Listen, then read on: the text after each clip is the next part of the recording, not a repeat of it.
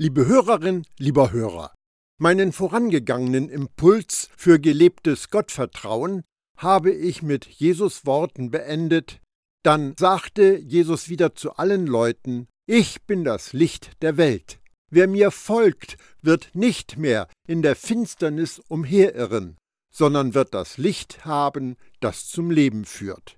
Johannes 8, Vers 12. Ich möchte diese Aussage mit einer Erklärung vom Apostel Johannes erweitern. Wenn wir jedoch im Licht leben, so wie Gott im Licht ist, sind wir miteinander verbunden, und das Blut Jesu, seines Sohnes, reinigt uns von aller Sünde. 1. Johannes 1, Vers 7. Diese Schriftstelle sagt, wenn wir jedoch im Licht leben, wenn wir ein religiöses Denkmuster der Leistung oder der Werke haben und wir lesen einen solchen Satz, dann werden wir wohl fast automatisch annehmen, dass er von unserem Verhalten spricht. Aber dieser Satz spricht nicht davon, wie wir leben. Es geht darum, wo wir leben. Zu behaupten, es gehe um Verhalten, macht überhaupt keinen Sinn. Denn dann würde der Text ja aussagen, dass Jesus uns erst von aller Sünde reinigt, wenn wir so leben, wie Gott selbst lebt, wie er im Licht ist. Wozu würden wir dann aber das Erlösungswerk von Jesus nötig haben, wenn wir doch schon vollkommen wie Gott leben? Wenn es zutreffen würde, dass wir nur im Licht leben, wenn wir uns gut verhalten, und im Dunkeln stehen, wenn wir uns schlecht verhalten, dann lebten wir mit einem mächtigen Wackelkontakt. Licht an, Licht aus, Licht an, Licht aus.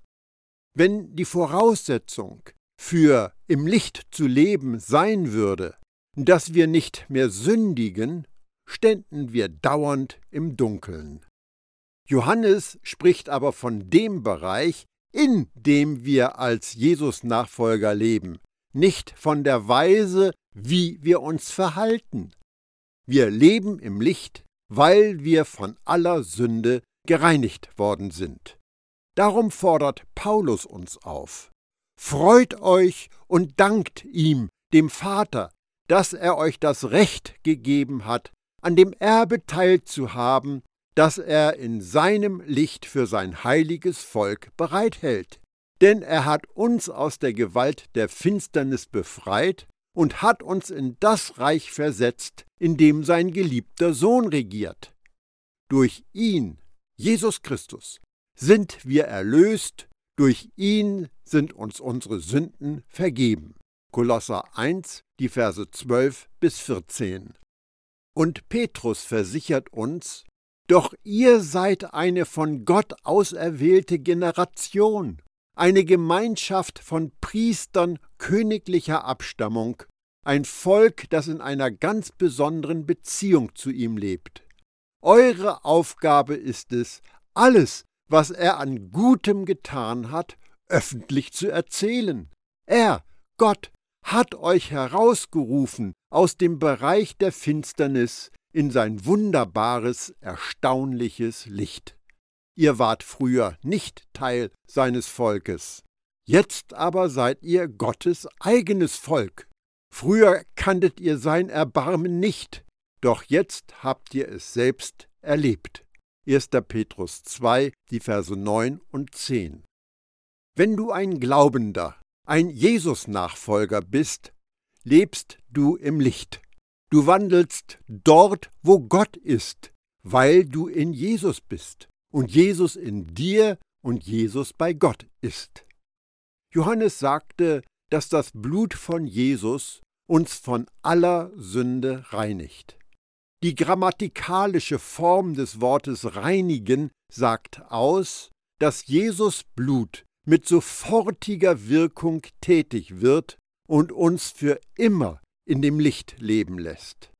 Das ist so, weil unser Geist, vollkommen heilig und bewahrt, in Jesus geborgen ist. Jesus Werk am Kreuz auf Golgatha hat uns für immer von der Sünde getrennt, und zwar so hoch der Himmel über der Erde, So mächtig ist seine Gnade über denen, die ihn fürchten. Sofern der Aufgang ist vom Untergang, sofern lässt er uns unsere Verfehlungen von uns sein. Psalm 103, die Verse 11 und 12. Das ist eine unerhört gute Nachricht. Und doch ist es der Religion gelungen, uns den Auslöser einzupflanzen, so schnell wie es nur möglich ist, von Gott wegzulaufen, wenn wir gesündigt haben, anstatt auf des Vaters Schoß zu krabbeln, um uns trösten zu lassen. Im Alten Testament gibt es viele Urbilder oder Schatten von Wahrheiten, die im Neuen Testament entfaltet werden. Ein Urbild oder Schatten ist in der Bibel ein prophetisches Symbol. Die hoch ansteckende Hautkrankheit, die wir in der Bibel als Aussatz kennen, war so ein Typus für die Sünde. So wie ihre Sünde Adam und Eva aus dem Garten Eden verbannte, waren Aussätzige ausgegrenzte Menschen, die verdammt waren, außerhalb des Lagers in der Zeit der Wüstenwanderung oder außerhalb der Ortschaften zu leben. Andernfalls riskierten sie, gesteinigt zu werden. Nicht nur waren sie unrein, auch jeder, der mit ihnen in Kontakt kam, wurde unrein. Selbst Familienangehörige durften ihnen nicht zu nahe kommen. Wenn Menschen in der Nähe waren, mussten sie laut rufen Unrein, unrein, um die Leute zu warnen, damit die sich schnell wieder aus dem Staub machen konnten. Kannst du die Scham und Schande ermessen, durch die jeder ging, der vom Aussatz befallen war? Was für ein gewaltiger Liebesbeweis, dass Jesus gekommen ist und jeden von uns mit seiner Liebe und Gnade berührt und uns von dem Aussatz der Sünde gereinigt hat. Der Evangelist Matthäus berichtet uns diese schöne Begebenheit, als Jesus einen Aussätzigen berührt und heilt. Jesus stieg von dem Hügel hinunter, auf dem er in der sogenannten Bergpredigt das Volk unterwiesen hatte, als ein Aussätziger ihm in den Weg lief und ihn stoppte. Da kam ein Aussätziger zu ihm, warf sich vor ihm nieder und sagte, Herr, wenn du willst, kannst du mich reinmachen. Matthäus 8, Vers 2. Als erstes achte auf das Wort wenn. Der Aussätzige wusste offensichtlich, dass nur eines nötig war, um ihn vom Aussatz zu befreien.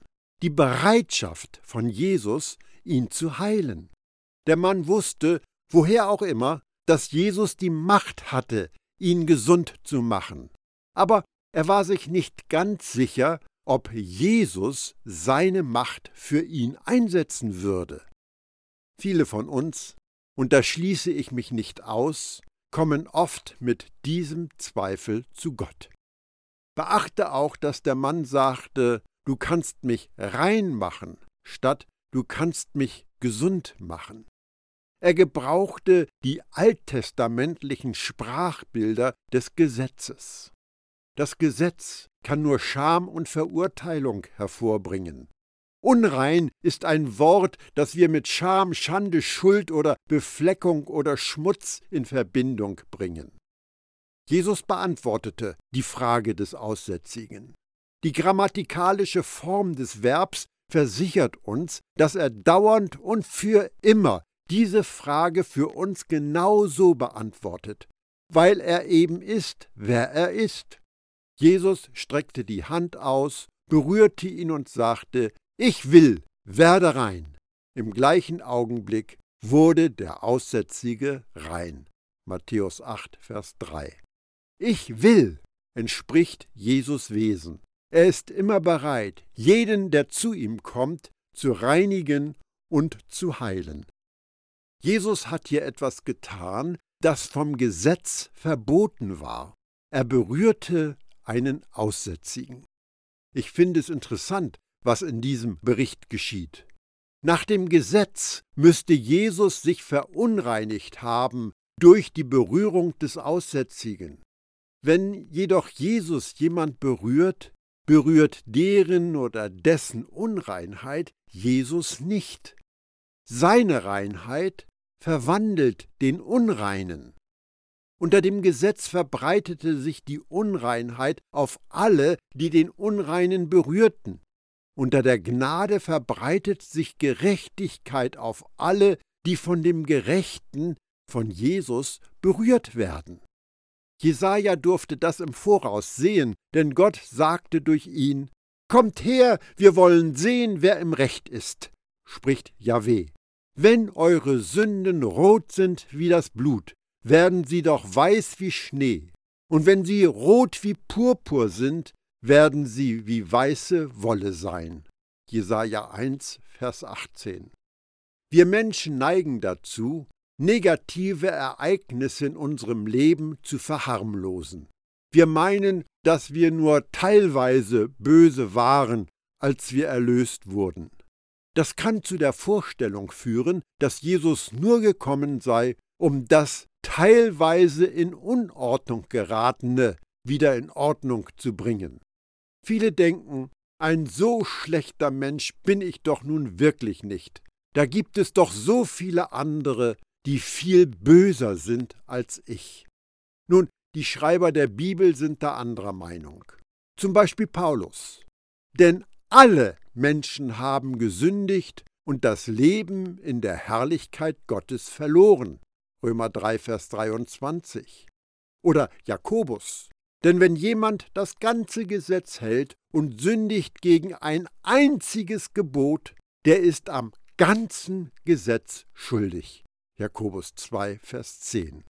Jeder einzelne von uns war einmal ein Aussätziger, ein Sünder, dessen Erkenntnis verdunkelt war und der sich vom Gottesleben entfremdet hatte.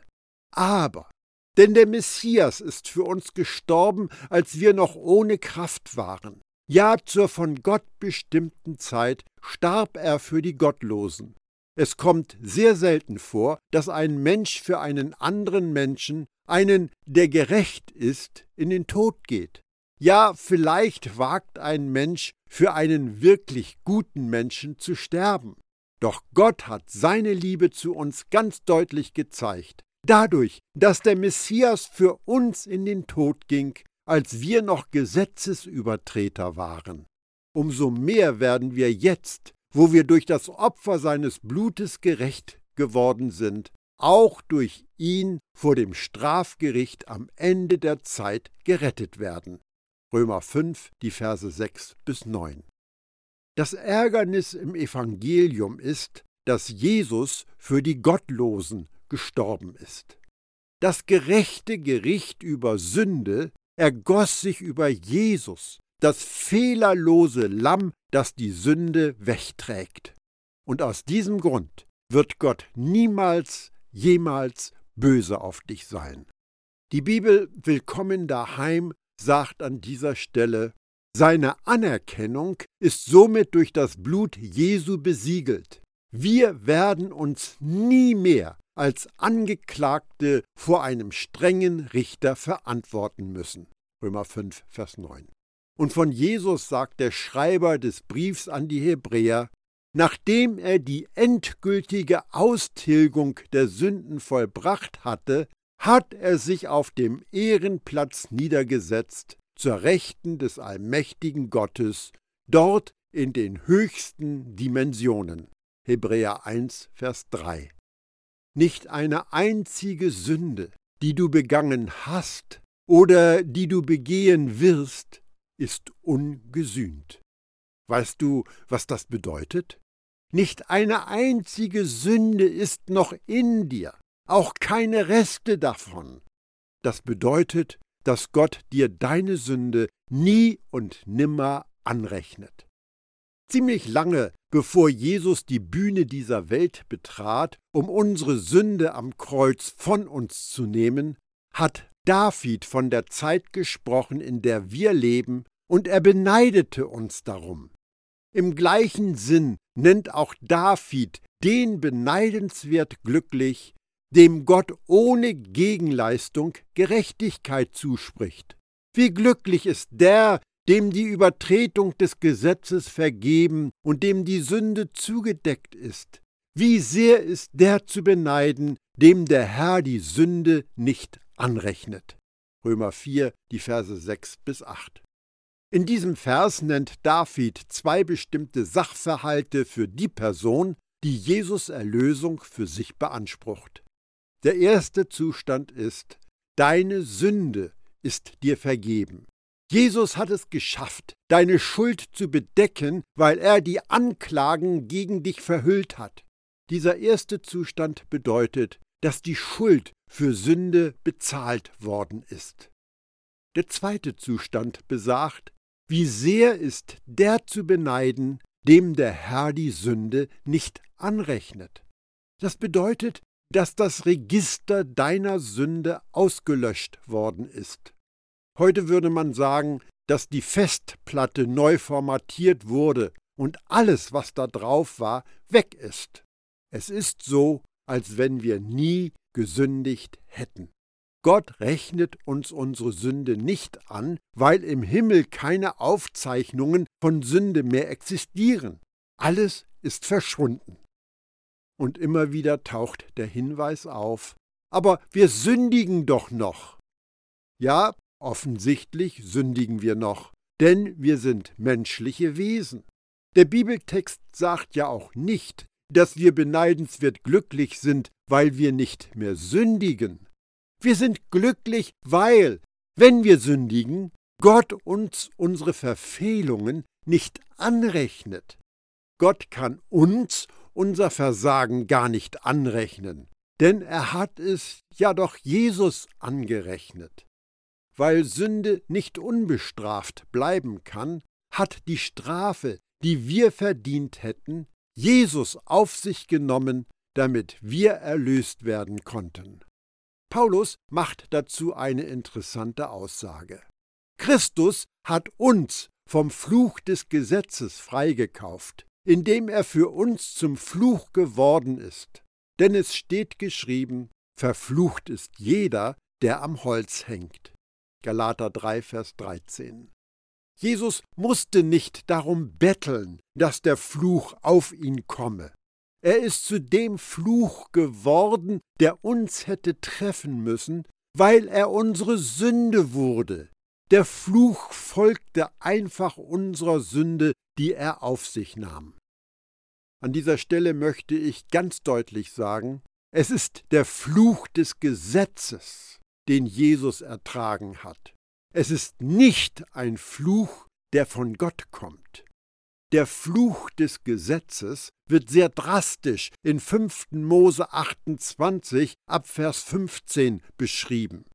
Lies das einmal und mach dir bewusst, was Jesus um unsretwillen auf sich genommen hat. Wenn uns dann aufgeht, was uns alles erspart bleibt, werden wir Jesus noch viel mehr lieben. Ich erspare mir, Kostproben aus 5. Mose 28 zu zitieren. Wir sollten großen Trost in dem Wissen finden, dass Gott unser Vater, Heiler, Befreier und Erhalter allen Lebens ist. Denn die volle Wucht des gesamten Fluches des Gesetzes traf Jesus. Und darum sind wir gerettet von dem Fluch und werden auch nicht die geringste Auswirkung von ihm zu spüren bekommen. Meinst du nicht, dass Jesus bekommen sollte, wofür er bezahlt hat? Dich und mich? Der Prophet Jesaja musste sich verwundert gefragt haben, was das soll, als er niederschrieb: Doch unsere Krankheit, er hat sie getragen, und unsere Schmerzen, er lud sie auf sich. Wir dachten, er wäre von Gott gestraft, von ihm geschlagen und niedergebeugt. Doch man hat ihn durchbohrt wegen unserer Schuld, ihn wegen unserer Sünden gequält. Für unseren Frieden ertrug er den Schmerz, und durch seine Striemen sind wir geheilt. Wie Schafe hatten wir uns alle verirrt, jeder ging seinen eigenen Weg, doch ihm lud Jahweh unsere ganze Schuld auf. Darum teile ich die vielen ihm zu, und die Starken werden seine Beute sein, weil er sein Leben dem Tod ausgeliefert hat und sich unter die Verbrecher rechnen ließ. Dabei war er es doch, der die Sünden der vielen trug und fürbittend für Verbrecher eintrat. Jesaja 53, die Verse 4 bis 6 und 12. Im Zusammenhang mit dieser detaillierten Beschreibung von Jesus Wirken für uns in Jesaja 53 erleben wir im nächsten Kapitel, dass Gott wegen dieser gewaltigen Vermittlungstätigkeit einen Eid ablegt, dass er seinen Leuten niemals mehr böse sein wird. Als mein Zorn aufwallte, habe ich mich für einen Augenblick von dir abgewandt. Aber mit ewig währender Gnade erbarme ich mich jetzt über dich, spricht Jahweh, der dich befreit. Wie in Noahs Zeit soll es für mich sein, als ich schwor, dass Noahs Flut die Erde nie mehr überschwemmen wird. So schwöre ich jetzt, ich werde nie mehr zornig auf dich sein und schreie dich niemals mehr an. Jesaja 54, die Verse 8 und 9. Warum wird Gott uns niemals mehr zürnen und anschreien? Weil Jesus die Flut des Gerichts auf sich genommen hat. Wenn du irgendwo liest oder irgendjemand sagt dir, dass Gott böse auf dich ist, dann weise das zurück und mach dir bitte bewusst, dass das nicht wahr ist. Der Verkläger der Glaubenden, Satan, möchte, dass du so etwas Falsches von Gott denkst. Wir wissen, dass der Regenbogen ein Symbol für Gottes Versprechen ist, die Erde niemals mehr durch eine Wasserflut zu zerstören. Aber der Regenbogen ist auch ein Symbol für die Verheißung, dass Gott nicht mehr zornig auf uns ist und er uns nicht mehr bestraft, weil Jesus das Gericht für uns hat über sich ergehen lassen. Im Himmel umgibt ein Regenbogen den Thron der Gnade, wo der König der Könige zu Gottes rechter Hand sitzt. Johannes berichtet, ich sah einen Thron im Himmel stehen, und auf dem Thron saß jemand, von dem ein Leuchten ausging wie von einem Diamanten oder einem Karneol. Ein Regenbogen, strahlend wie ein Smaragd, umgab den Thron mit seinem Glanz. Offenbarung 4, die Verse 2 und 3. Wenn du dir Jesus im Himmel vorzustellen versuchst, dann beachte auch den Regenbogen, der ihn und dich umgibt, denn du bist in ihm. Rufe dir dieses Bild in Erinnerung, jedes Mal, wenn du meinst, dass du Gott verärgert hast. Gott ist nicht unzufrieden mit uns, weil er nicht mit dem vollkommenen und vollendeten Werk von Jesus unzufrieden ist. Es ist vielleicht interessant, dass in der Bibel der Gedanke, dass Gott zornig sein könnte, erst auftaucht, nachdem das Gesetz am Berg Sinai gegeben worden war. Paulus sagt treffend dazu, das Gesetz bewirkt nämlich Zorn. Römer 4, Vers 15. Warum bewirkt das Gesetz Zorn? Da das Gesetz einen unerreichbaren, perfekten Maßstab darstellt, entflammt Gottes Zorn, wenn ein Mensch meint, er könne durch seine Bemühungen dem Gesetz gerecht werden und Gott näher kommen. Unter der Gnade konzentrieren wir uns auf Gottes Liebe zu uns und die überwältigende Demonstration dieser Liebe bei der Jesus für uns starb, als wir noch Sünder waren. Das Leben in einer kaputten Welt ist nicht einfach. Wenn uns böse Dinge widerfahren oder wir Böses tun, dann muss die Wahrheit in uns verwurzelt sein, dass Gott nicht ärgerlich über uns ist. Gott hat einen dauerhaften Bund mit uns geschlossen und er wünscht sich, dass wir in seiner Gegenwart und in seiner Liebe ruhen. Er wird niemals böse auf uns sein, nicht weil wir so gut sind, sondern weil der Einsatz seines Sohnes für uns vollkommen und vollendet ist. Jesaja 54, wo wir dieses Versprechen finden, ist eins der Kapitel in der Bibel mit überwältigenden Verheißungen. Eher weichen die Berge von ihrem Platz und die Hügel fallen um, als dass meine Gnade von dir weicht und mein Friedensbund fällt, spricht Jahweh, dein Erbarmer. Du wirst auf Gerechtigkeit gegründet sein, weist dich fern von jeder Not, weil du sie nicht mehr fürchten musst, fern von Schrecken und Angst, denn sie kommen nicht an dich heran. Deshalb wird dir keine Waffe etwas tun, die gegen dich geschmiedet ist, und jeder, der dich vor Gericht anklagt, wird von dir als Schuldiger entlarvt. Das ist das Vorrecht der Diener Jahwes. So sieht ihre Gerechtigkeit aus, spricht Jahweh. Jesaja 54, die Verse 10, 14 und 17. Wenn Jesaja sagt, dass wir auf Gerechtigkeit gegründet sind, bezieht er das nicht auf unsere Gerechtigkeit. Er meint Gottes Gerechtigkeit. Gegründet meint fest verankert zu sein oder ein stabiles Fundament zu haben. Mit unserer eigenen Gerechtigkeit können wir niemals fest oder stabil sein. Wir würden auf Treibsand bauen. Jesus hat sich für uns mit einer großen Vermittlungstat eingesetzt. Wir sind nun gesegnet, beschützt, gesund und versorgt, denn er ist unsere Gerechtigkeit. Es ist Gottes Wille, dass wir in Jesus Gerechtigkeit stabil, fest und tief gegründet sind. Viele Christen wissen gar nicht, wie gut sie es haben. Wir loben Gott, den Vater von Jesus Christus, unserem Herrn, der uns durch Christus mit dem geistlichen Segen in der himmlischen Welt reich beschenkt hat. Epheser 1, Vers 3. Wir sind mächtig gesegnet durch unsere Verbindung mit unserem Erlöser. Die Segnungen unserer Gemeinschaft mit Jesus sind zahlreich und wunderbar, aber sie verblassen im Vergleich zum letztendlichen Zweck der Vereinigung mit ihm, der darin besteht, an seinem Leben teilzuhaben. Warum hat Gott uns erschaffen? Es war, damit wir an dem reichhaltigen und überfließenden Leben teilnehmen konnten, das in der Gottheit zu finden ist.